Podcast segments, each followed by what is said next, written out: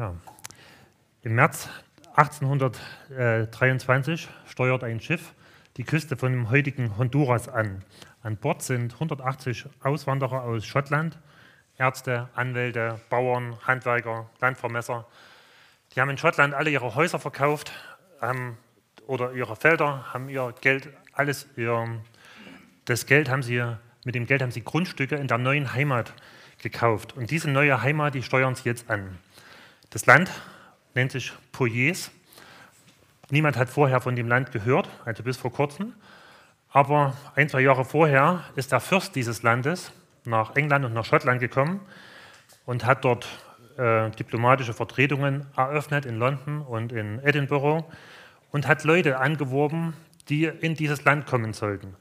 Und die Grundstücke waren günstig und er hat von dem Land vorgeschwärmt, hat gesagt, es ist das ganze Jahr über 27 Grad, es wird nicht zu heiß. Ähm, es gibt schöne große Städte mit breiten Straßen, die ähm, man kann sich dort kann sich jeder am Diener leisten, weil die äh, Löhne so billig sind und trotzdem kann man einen großen Gewinn machen. Also das ideale Land. Und er hat Bilder gezeigt von diesem Land, also die gezeichnet waren. Und dieser Mann, der war ganz fein gekleidet, hat so eine tolle Uniform angehabt, hat eine Fahne mitgehabt und alles. Und ähm, die Adligen aus Schottland und England, die haben ihn gerne eingeladen zu sich. Die Zeitungen haben begeistert über ihn geschrieben und viele haben ihm vertraut. Da haben 500 Leute haben sich Grundstücke gekauft, dort in Poyes. Und jetzt waren 180 Leute auf dem Weg dorthin. Ein paar sind schon vorher mit dem Schiff hin. Das war jetzt das zweite Schiff. Und unterwegs haben sie noch im Reiseführer geblättert, gaben 350 Seiten dicken Reiseführer und haben sich das ausgemalt, wie das sein wird. Also die hatten ihr ganzes ihr ganzes Geld verkauft, was sie übrig hatten, oder ihr ganzes Besitz verkauft. Und von dem, was sie übrig hatten, haben sie, das haben sie in Poyes-Dollar umgetauscht, also weil sie an diesem Land den Rest ihres Lebens zubringen wollten. Und als sie die Reise begonnen hatten in Edinburgh, da kam der Fürst dieses Landes extra nochmal an Bord des Schiffes, wünschte ihnen eine gute Reise und dann ist er so freundlich und hat den Frauen und Kindern den äh, Fahrpreis erlassen. Und die Leute sind begeistert und jetzt nähern sie sich dieser Küste dieses neuen Landes, Poyes, und sie wundern sich, es kommt ihnen kein Schiff entgegen, um sie zu begrüßen und sie sehen auch nirgendwo Rauch. Also irgendwo müssen noch dort Leute wohnen. Sie kommen dort immer näher und sehen nur Urwald.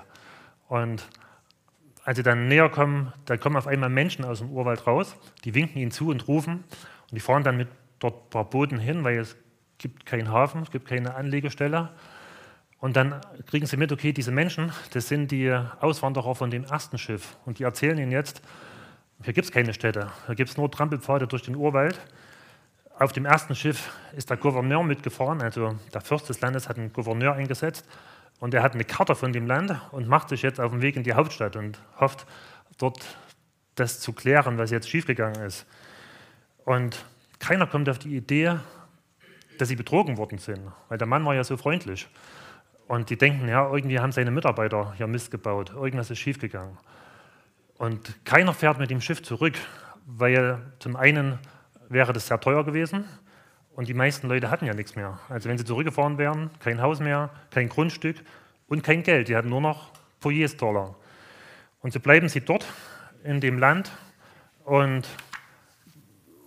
kurze Zeit später ähm, sind von den insgesamt 250 mit dem ersten Schiff äh, Auswanderern sind 180 gestorben an Malaria, Gelbfieber. Und die sind in einem der größten äh, Schwindel in der Geschichte auf den Leim gegangen. Also der Betrüger hieß Gregor McGregor und der hat Grundstücke in dem Land verkauft, was es nicht gab. Halt, ne? Und es zeigt, das kann tödlich sein, wenn man noch Fälschung auf den Leim geht. Und aus dem Grund ist das Thema heute so wichtig. Also das Thema heute heißt, äh, was sagt die Bibel über den Antichristen? Und der, der Punkt, auf den ich hinaus will, ist, ist der Jesus, der Christus, an den du glaubst, ist das wirklich der echte Christus oder ist es ein gefälschter Christus? Weil wenn du an den falschen Christus glaubst, dann ist alles, auf was du baust, auf was du deinen Glauben baust, deine Hoffnung, das wird dich am Ende enttäuschen. Dann geht es wie diesen Auswanderern, du kommst am Ende in einem Land an, was es nicht gibt. Und in dem Fall bedeutet das, dass du deine Ewigkeit aufs Spiel setzt. Ähm, wenn wir äh, das Thema heißt, was sagt die Bibel über den Antichrist? Also die griechische Vorsilbe Anti, die meint zwei Sachen. Die meint einmal anstelle von und die meint gegen. Und beides trifft auf den Antichristen zu. Er möchte sich an die Stelle von Jesus setzen. Er ergibt sich als der wahre Jesus aus, als der wahre Christus. Und er möchte Leute in die Irre führen und er will den echten Christus ersetzen. Und deshalb hat Jesus selber davor gewarnt, als in der Endzeitrede. Wir hatten es uns vor ein paar Wochen angeguckt. Da heißt es in Matthäus 24, seht zu, dass euch niemand verführe.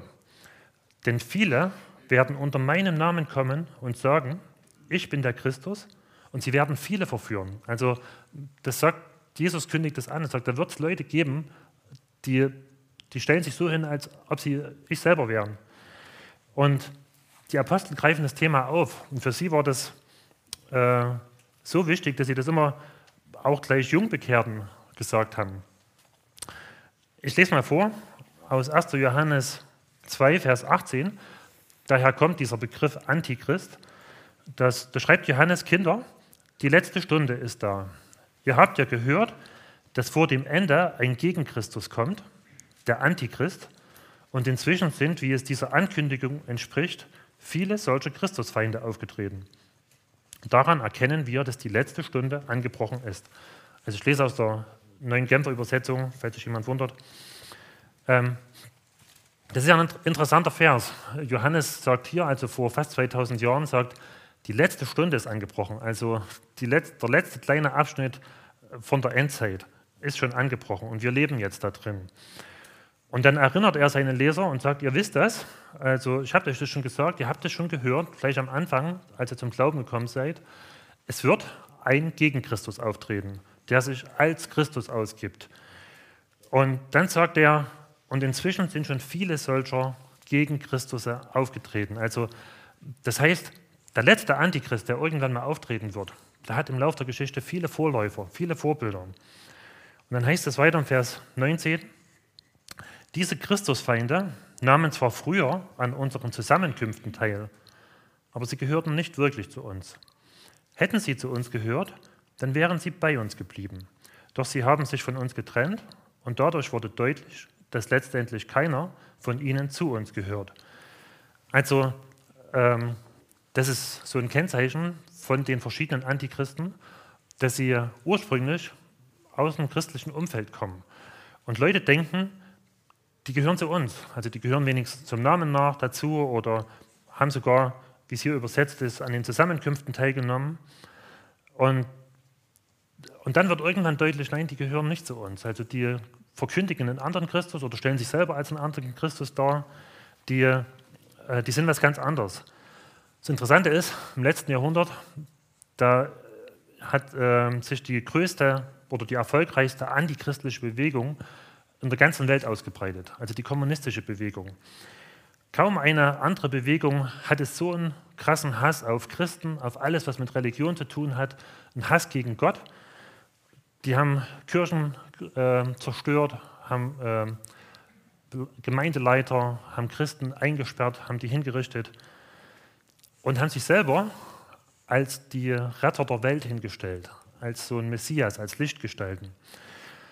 Ähm, ein Freund von, von mir, der hat mir das mal erzählt, der hat eine Zeit lang in der ehemaligen Sowjetunion erlebt, gelebt, also nach der Wende, und hat gesagt, er hat dann dort irgendwo so einen alten Werbefilm gesehen, der wahrscheinlich in den 30er Jahren gedreht worden ist. Und dann hat man so über den Sieg des Kommunismus ähm, dort den Film gedreht, hat halt gezeigt, was sich jetzt Tolles alles geändert hat, wie das neue Russland oder die neue Sowjetunion so viel besser ist als das alte Russland. Und dann hat man gesehen, äh, äh, da gab es in jedem Dorf, ja, bei den Bauernhäusern, da gab es in jedem Bauernhaus so eine heilige Ecke. Gibt es ja auch in manchen katholischen Gebieten, also wo man sagt, da, da hat man dort in Russland hat eine Ikone gehabt, hat ein paar Kerzen davor gestellt, noch ein kleines Kreuz. Also das war einfach so ein Ort, wo man gesagt hat, hier ist Gott und hier kann ich beten, hier kann ich Gott begegnen. Und dann in dem Werbefilm ist halt gezeigt worden, wie die Bauern diese heilige Ecke leer räumen, die Ikonen, das Kreuz, die Kerzen, alles wegschmeißen. Und und dann geht der Film weiter, dann stellen sie dort an die gleiche Stelle ein Bild von Lenin und Stalin hin. Also das, das war so das Ziel von den Kommunisten. Sie wollten diese gleiche religiöse Verehrung, die früher Gott entgegengebracht worden ist, die wollten sie selber haben. Das wollten die, äh, die Führer. Und Leute, die in der DDR aufgewachsen sind, die wissen das noch. Das sind so diese Gründer des, der kommunistischen Idee, Marx, Engels, Lenin, Stalin, am Anfang noch, die sind so wie Heilige dargestellt worden. Das waren so die großen Helden.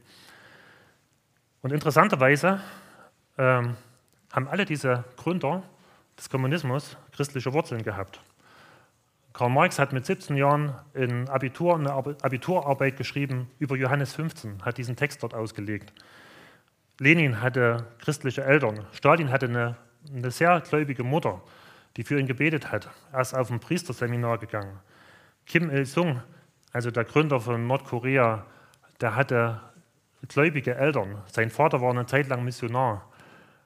Das merkt man, so wie es hier steht, die sind von uns ausgegangen, aber sie haben nicht zu uns gehört. Und dann geht es hier weiter. Ich lese ab Vers 22. Und wer ist der Lügner schlechthin? Es ist der, der leugnet, dass Jesus der von Gott gesandte Retter, der Christus ist. Genau das tut der Antichrist. Und damit lehnt er nicht nur den Sohn ab, sondern auch den Vater. Denn wer den Sohn ablehnt, hat auch keine Verbindung mit dem Vater.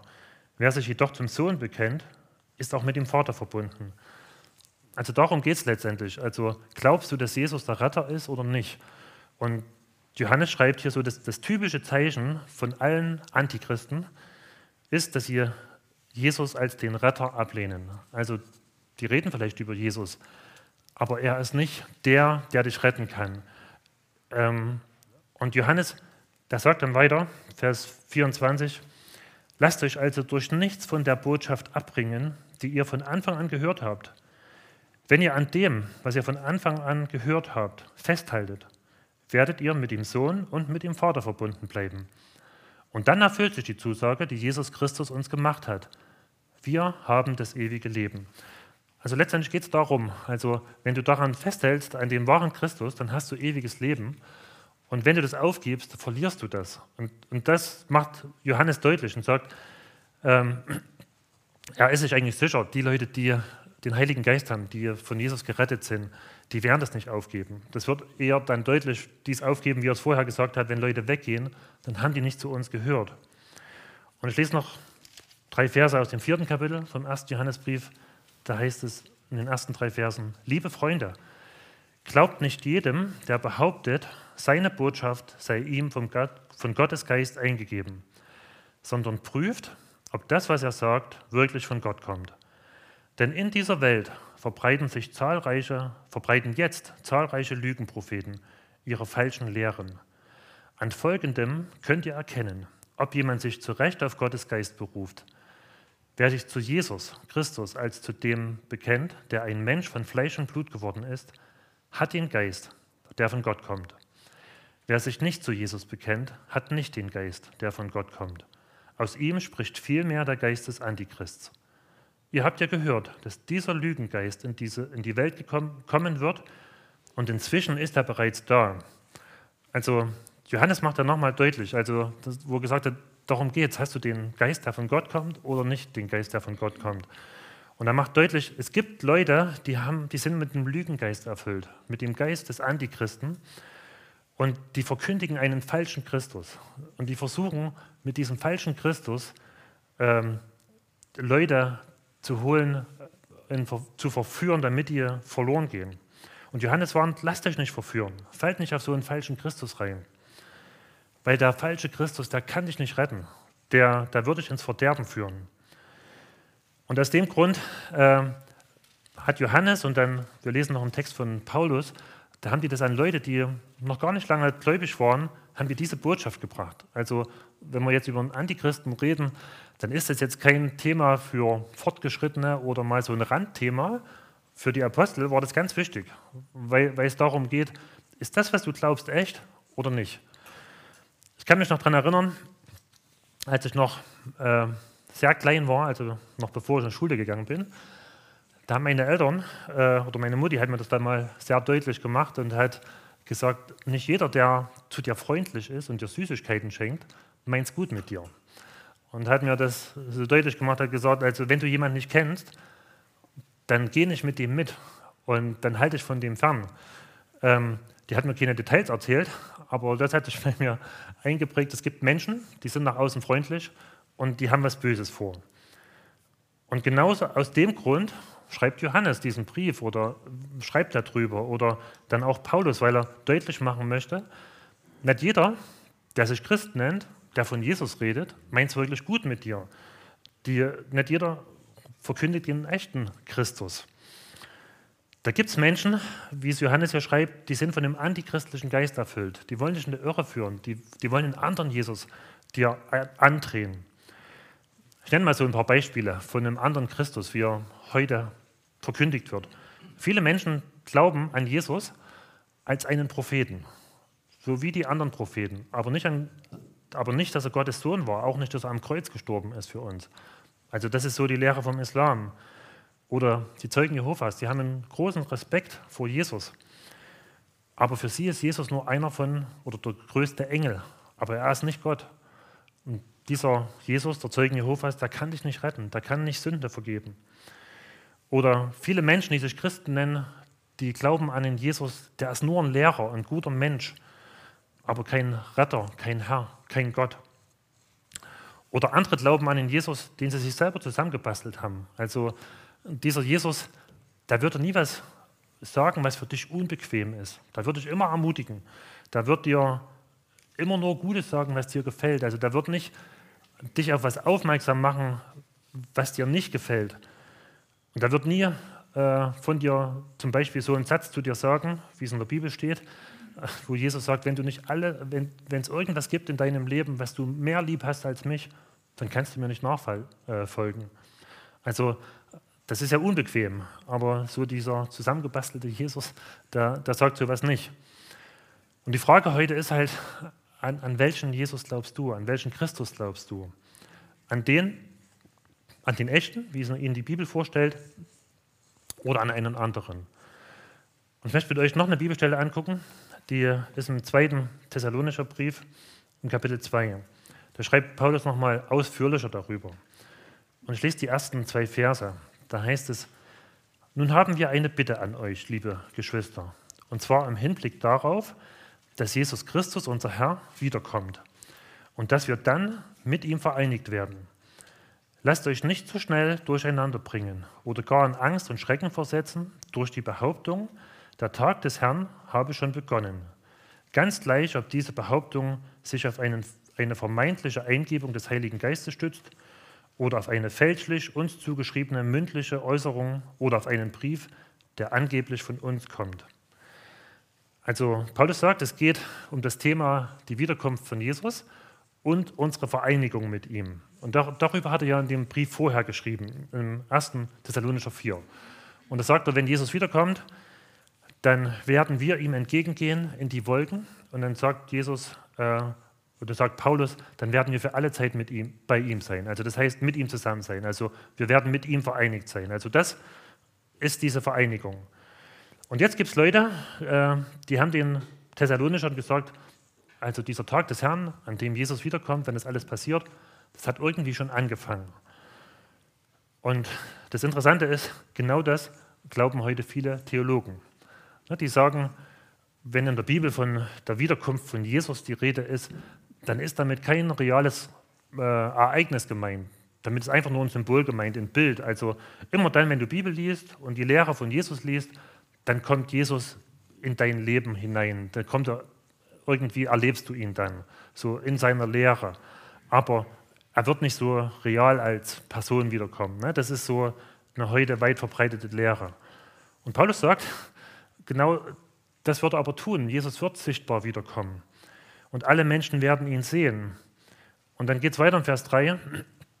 Lasst euch von niemand in irgendeiner Weise irreführen, denn vor dem Tag des Herrn muss es zuerst noch zu dem großen Abfall von Gott kommen und jeder Mensch muss in Erscheinung treten, der alle Gesetzlosigkeit in sich vereinigt und der zum Verderben bestimmt ist. Also Paulus sagt ja, ähm, Bevor Jesus wiederkommt, bevor wir mit ihm vereinigt werden, müssen zwei Dinge passieren. Einmal der Abfall und als zweites hier, so steht ähm, unter Elberfelder heißt es, muss der Mensch der Gesetzlosigkeit geoffenbart werden. Also, das, ich gehe mal auf das erste ein, was hier steht, von dem Abfall.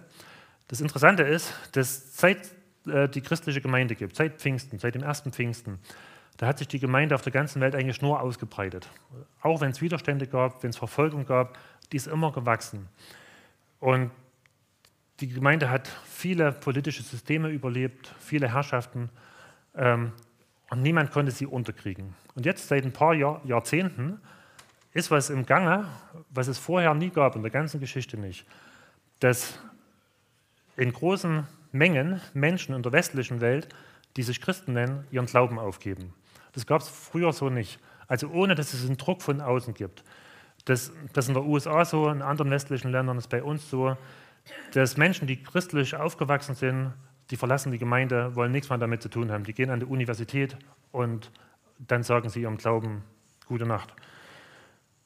Und, das, äh, und wir erleben das ja im Moment. So in den letzten Jahren ist es immer häufiger geworden, dass prominente christliche Persönlichkeiten, Pastoren, Theologen, äh, Lobpreisleiter, die haben sich öffentlich wirksam entkehrt. Also so ist dieser Ausdruck, ne? dass sie sagt, sie haben sich vom Glauben an Jesus ähm, abgewendet. Einige davon haben einflussreiche Bücher geschrieben, die gut waren.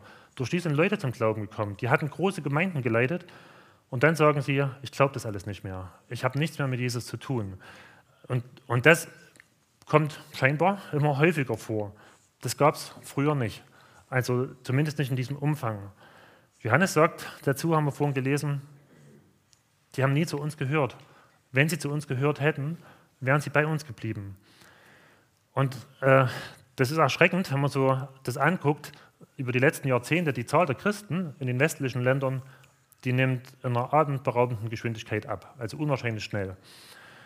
Und, ein, und, und die Leute, die sich noch Christen nennen, die meisten von denen, die glauben nicht mehr das, was hier in der Bibel steht. Also in vielen Kirchen wird ja jeden Sonntag oder jeden zweiten Sonntag das Glaubensbekenntnis äh, hergesagt, aufgesagt.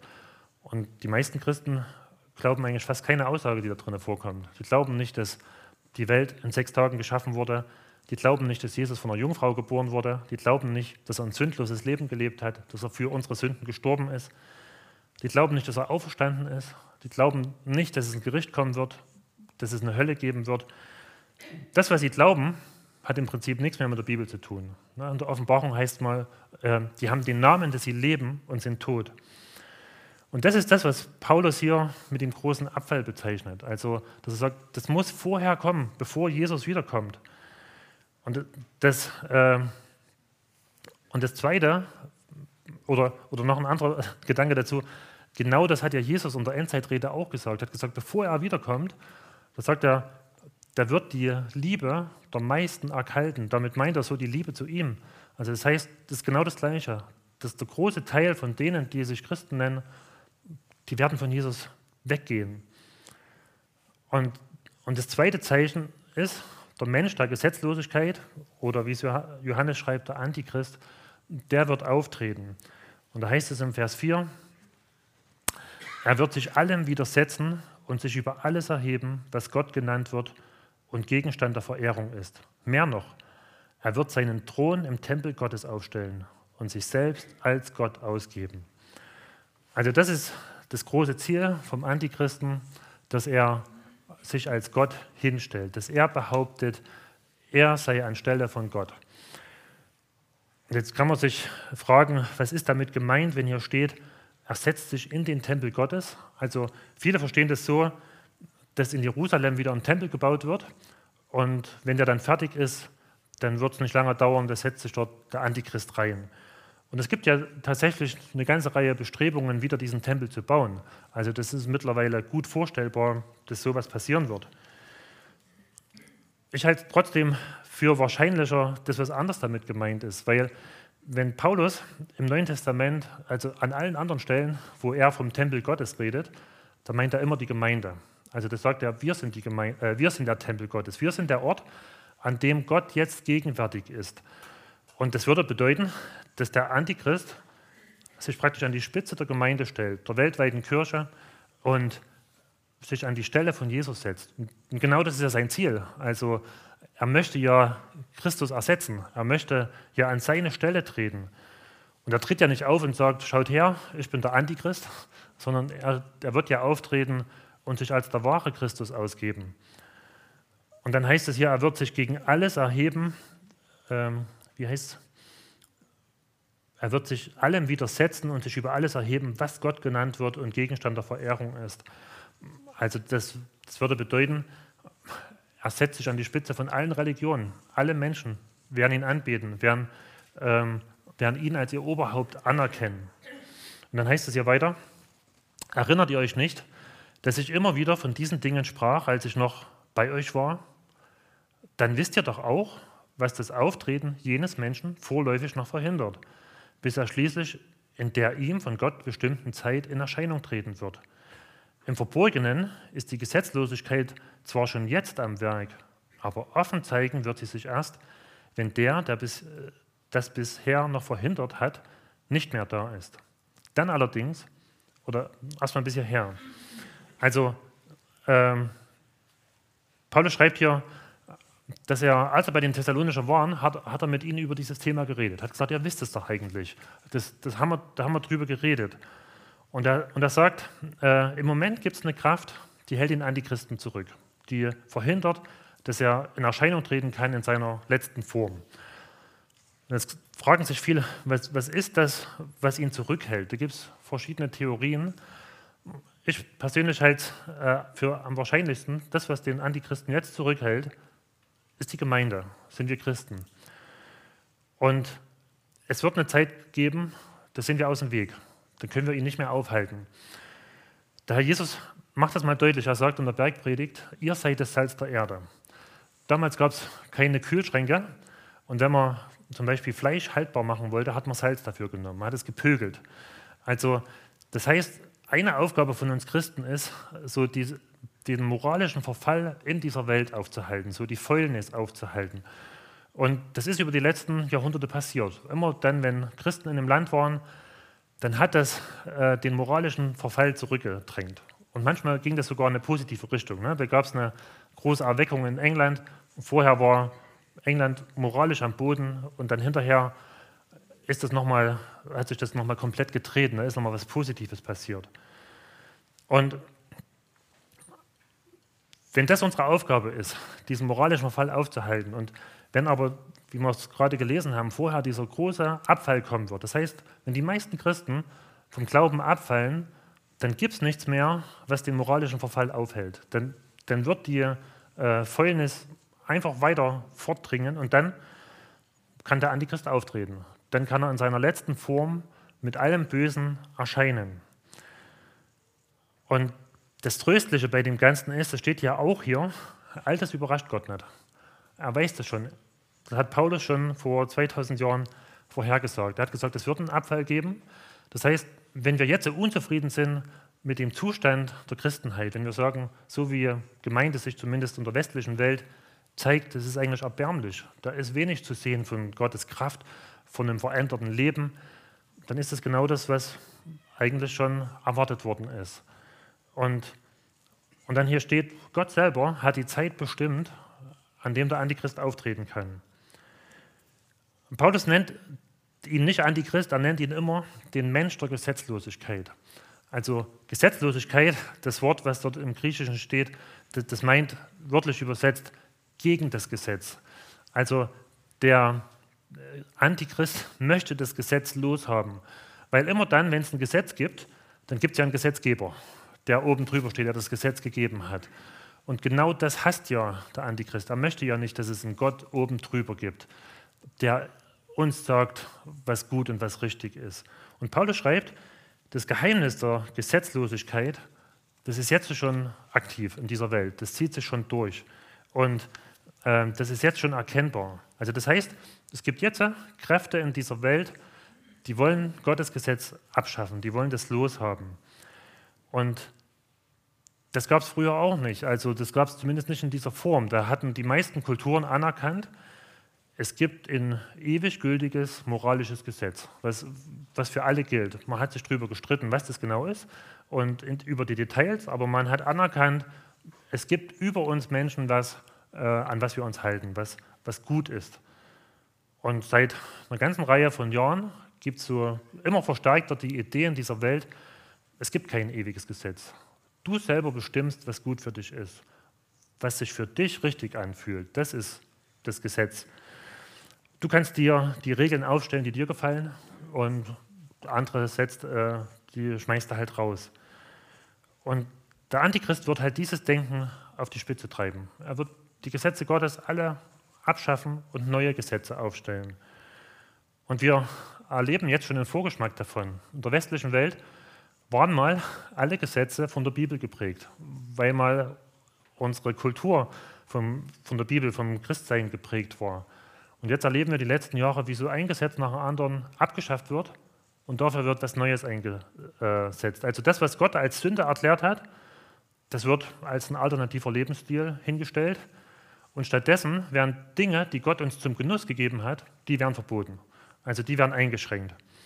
Also zum Beispiel, nenn, nenn mal bloß ein paar Beispiele. Es ist heute völlig in Ordnung, wenn du mit irgendjemandem schläfst, der nicht dein Ehepartner ist. Hauptsache, du machst das auf fair gehandelter Bettwäsche. Halt, ne? Das ist so die, der Unterschied. Oder es ist okay, wenn du dein Kind tötest, du tust der Menschheit sogar noch was Gutes, weil du den CO2-Ausstoß verringerst. Ne? Das ist die große Sünde dieser Welt, der CO2-Ausstoß. Alles andere, was Gott als Sünde hingestellt hat, das ist, sind Lappalien. Oder es ist okay, wenn du bei einer Demo äh, das Eigentum von anderen Leuten beschädigst oder stiehlst oder wenn du gewalttätig gegen Leute vorgehst. Hauptsache, du setzt dich für die richtige Sache ein, also für die angeblich gerechte Sache. All das sind Zeichen von Gesetzlosigkeit, die jetzt schon am Wirken sind. Aber Paulus geht hier weiter und er sagt, Vers 8, dann allerdings, also wenn der, der aufhält, aus dem Weg ist, dann wird der Gesetzlose in Erscheinung treten. Doch Jesus, der Herr, wird ihn mit dem Hauch seines Mundes töten. Sein Auftreten, sein Auftreten in Macht und Herrlichkeit wird ihn vernichten. Also das heißt, wenn Jesus wiederkommt, dann wird es zu keinem spektakulären Kampf kommen. Also es ist nicht wie bei einem Actionfilm, wo der Held den Schurken dann auf eine spektakuläre Art und Weise beseitigt. Es wird überhaupt keinen Kampf geben. Jesus wird ein Wort sprechen, also ein Hauch seines Mundes, und der Antichrist ist verschwunden, der ist vernichtet. Und dann geht es weiter. Hinter dem Auftreten des Gesetzlosen steht der Satan mit seiner Kraft, was sich in allen möglichen machtvollen Taten zeigen wird, in Wundern und außergewöhnlichen Geschehnissen, allesamt Ausgeburten der Lüge, in Unrecht und Irreführung aller Art. Also, ähm, das wird eine Zeit lang so sein, dass der Antichrist äh, beeindruckende Zeichen tun wird. Und viele Leute werden ihm hinterherrennen.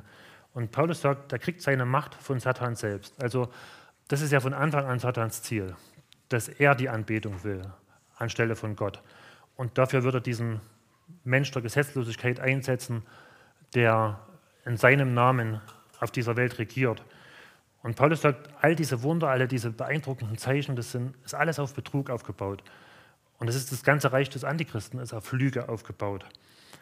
Und das ist ja von Anfang an die, die Waffe vom Teufel, dass er uns ähm, damit beeinflussen will, dass er uns belügt. Und wenn wir diesen Lügen glauben, dann werden wir ver ähm, verlieren. Und dann heißt es weiter, Vers 10, damit wird es dem Gesetzlosen gelingen, die zu verführen, die ihrem Verderben entgegengehen. Sie gehen verloren, weil sie die Wahrheit die sie hätte retten können, nicht geliebt haben. Also es wird ihm gelingen, den größten Teil der Menschheit zu verführen. Sie werden ihm auf den Leim gehen. Und dann heißt es, sie gehen verloren, weil sie die Wahrheit, die sie hätte retten können, nicht geliebt haben. Also so, das ist so die Frage, liebst du die Wahrheit oder liebst du die Lüge? Und das heißt, obwohl Menschen die Wahrheit hätten kennen können, wählen sie lieber die Lüge. Und dann noch die letzten zwei Verse. Deshalb schickt Gott ihnen einen Geist der Verblendung, der sie dazu bringt, der Lüge Glauben zu schenken. So kommt es dann, dass im Gericht Gottes alle verurteilt werden, die der Wahrheit nicht geglaubt haben, sondern am Unrecht gefallen fanden. Das ist eine schreckliche Aussage. Hier steht, Gott selber schickt den Menschen einen Geist der Verblendung, damit sie der Lüge glauben. Also wenn das geschieht, dann ist das schon so die erste Phase vom Gericht. Also immer dann, wenn Menschen Gottes Wahrheit ablehnen und lieber die Lüge glauben, dann ähm, dann machen sie ja damit deutlich, wir wollen Gott nicht, wir, wir lehnen ihn ab. Und dann sagt Gott, okay, ich gebe euch eines Tages genau das, was ihr wollt. Ich schicke euch noch einen Geist der Verblendung dazu, damit ihr noch besser dieser Lüge, die ihr ja so und so glauben wollt, damit ihr dir glauben könnt und in euer Verderben rennt. Also das heißt, in dem Moment, wo Gott das macht, dann gibt es keine Umkehr mehr. Dann ist es nicht mehr möglich für die Menschen, sich zu bekehren. Also das ist dann vorbei. Und das heißt, Gott bestätigt die Menschen auf dem Weg, den sie vorher selber gewählt haben. Also er zwingt sie nicht dazu, aber er macht es einfach nochmal fest. Das Gleiche äh, sehen wir bei den zehn Plagen in Ägypten. Da, hat, da lesen wir am Anfang, dass der Pharao sein Herz verhärtet. Also er will nicht umkehren. Und dann bei den späteren Plagen, dann heißt es, dass Gott sein Herz verhärtet. Also das heißt, Gott gibt ihm die Kraft, diesen Weg, den er einmal eingeschlagen hat, bis zum bitteren Ende zu gehen. Obwohl alle anderen ringsherum sagen, das ist Wahnsinn, was du machst. Aber er hat die Kraft, seinen Willen durchzusetzen. Und, und genau das wird Gott mit Menschen machen, die, die sein Rettungsangebot ablehnen und die sagen, ich will lieber der Lüge glauben, ich will die Wahrheit nicht. Und dann sagt, okay, dann gebe ich dir die Kraft dazu, das bis zum Ende zu machen. Das Schöne ist, noch ist es nicht so weit. Also noch ist nicht dieser Zeitpunkt erreicht, und du hast nach wie vor die Chance, dich zu entscheiden. Du kannst dich für die Lüge entscheiden oder für die Wahrheit. Die Frage ist halt, liebst du die Wahrheit oder liebst du die Lüge? Und die Bibel macht es deutlich, die Wahrheit, die hat einen Namen. Der heißt Jesus Christus. Er sagt ja selber, ich bin die Wahrheit. Ich bin das Leben. Niemand kommt zum Vater als nur durch mich. Und jetzt ist es deine Entscheidung, wem willst du vertrauen? dem falschen Christus oder dem echten Christus. Der eine, der wird sich so hinstellen, als ob er der große Retter der Welt sei, der die Welt vom Verderben rettet. Der andere ist der echte Retter, der hat sich schon gerettet, der ist für uns gestorben. Der eine, der will dich für, deine, für seine Zwecke benutzen. Du selber bist ihm egal. Er will nur deine Bewunderung. Ihm interessiert es nicht, wie es dir geht, wie du heißt. Hauptsache, du jubelst ihm zu. Und solange du ihm nützlich bist, wird er dich gebrauchen. Sobald du ihm nicht mehr nützt, lässt er dich fallen. Da wird dir vieles versprechen und weniges davon halten.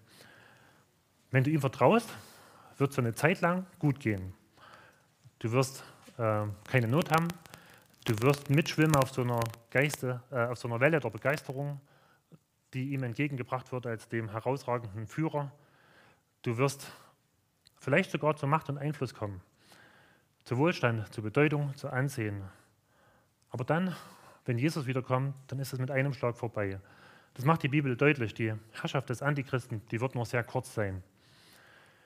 Der andere, der echte Christus, der hat ein echtes Interesse an dir.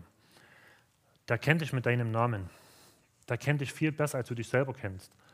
Der hat dich ja geformt im Leib deiner Mutter.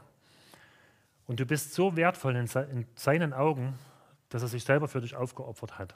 Also er benutzt dich nicht, er will nicht, dass du dich für ihn aufopferst, sondern er opfert sich für dich.